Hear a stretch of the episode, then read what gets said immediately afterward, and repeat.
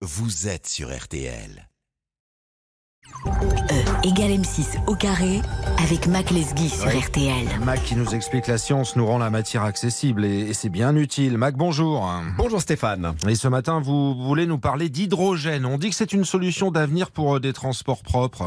Oui, on nous rebat les oreilles avec l'hydrogène présenté comme une solution alternative. Pas un jour sans une annonce de bus, station-service, camion à hydrogène. Et on nous dit que c'est la panacée pour faire fonctionner des voitures individuelles et des camions en remplacement du diesel et de l'essence. C'est vrai, Mac, que c'est une énergie non polluante. Alors oui, dans une voiture, vous remplissez le réservoir d'hydrogène sous pression. Cet hydrogène alimente une pile à combustible. Là, en se combinant avec l'oxygène de l'air, il va se créer un courant d'électrons qui va lui-même alimenter un moteur électrique.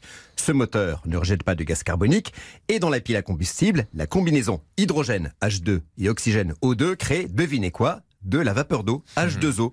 Donc, au niveau de la voiture ou du camion, impact écologique au kilomètre, zéro. Du coup, Mac, je m'interroge pourquoi on ne développe pas la filière hydrogène plus vite?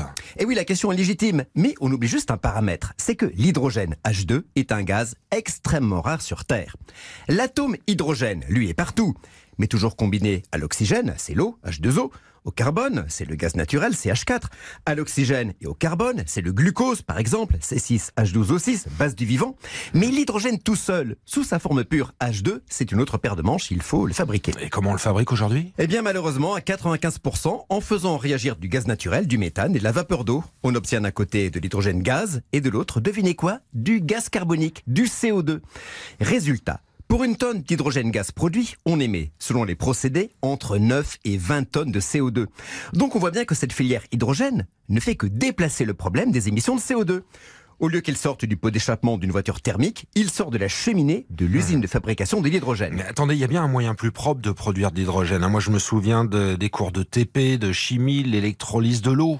Et oui, on plonge deux électrodes dans de l'eau, on fait passer un courant, il se dégage de l'hydrogène à la cathode et de l'oxygène à l'anode, on l'a tous fait au lycée. Ça marche très bien, mais sur la paillasse d'un laboratoire. À l'échelle industrielle, il y a deux problèmes. D'abord, les électrodes s'usent très vite. Il faut les remplacer, cela coûte cher. Cet hydrogène est 4 à 6 fois plus cher à produire que le précédent. Et puis surtout, le rendement global de la filière est très faible. Il faut 4 kWh d'électricité pour délivrer un seul kWh efficace pour le véhicule. 25% de rendement.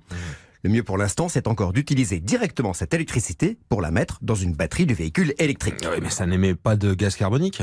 Oui, mais attention, cette fois-ci, il faut des quantités énormes d'électricité. Il importe que celle-ci soit propre. Il n'y a que l'électricité nucléaire, éolienne, solaire ou des barrages qui émettent peu de CO2 lors de sa fabrication. Il n'y a pas d'autre solution, Mac? Alors oui, et c'est là que je veux en venir, dans le monde entier, on recherche des alternatives à ces deux procédés.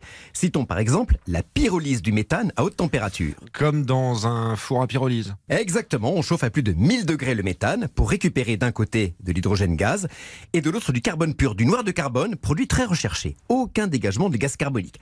Alors les recherches avancent, mais on est très très loin du stade industriel. Il y a plein de pistes. Et les technologies ne sont pas mûres. Et si on commençait par apprendre à fabriquer de l'hydrogène propre, décarboné, avant de s'occuper des voitures, bus ou camions Arrêtons de mettre la charrue avant les bœufs. Bon dimanche. Bon dimanche, Mac Lesguy, le rendez-vous, bien sûr, c'est incontournable. On réécoute dès maintenant, c'est directement en podcastant sur l'appli RTL. RTL.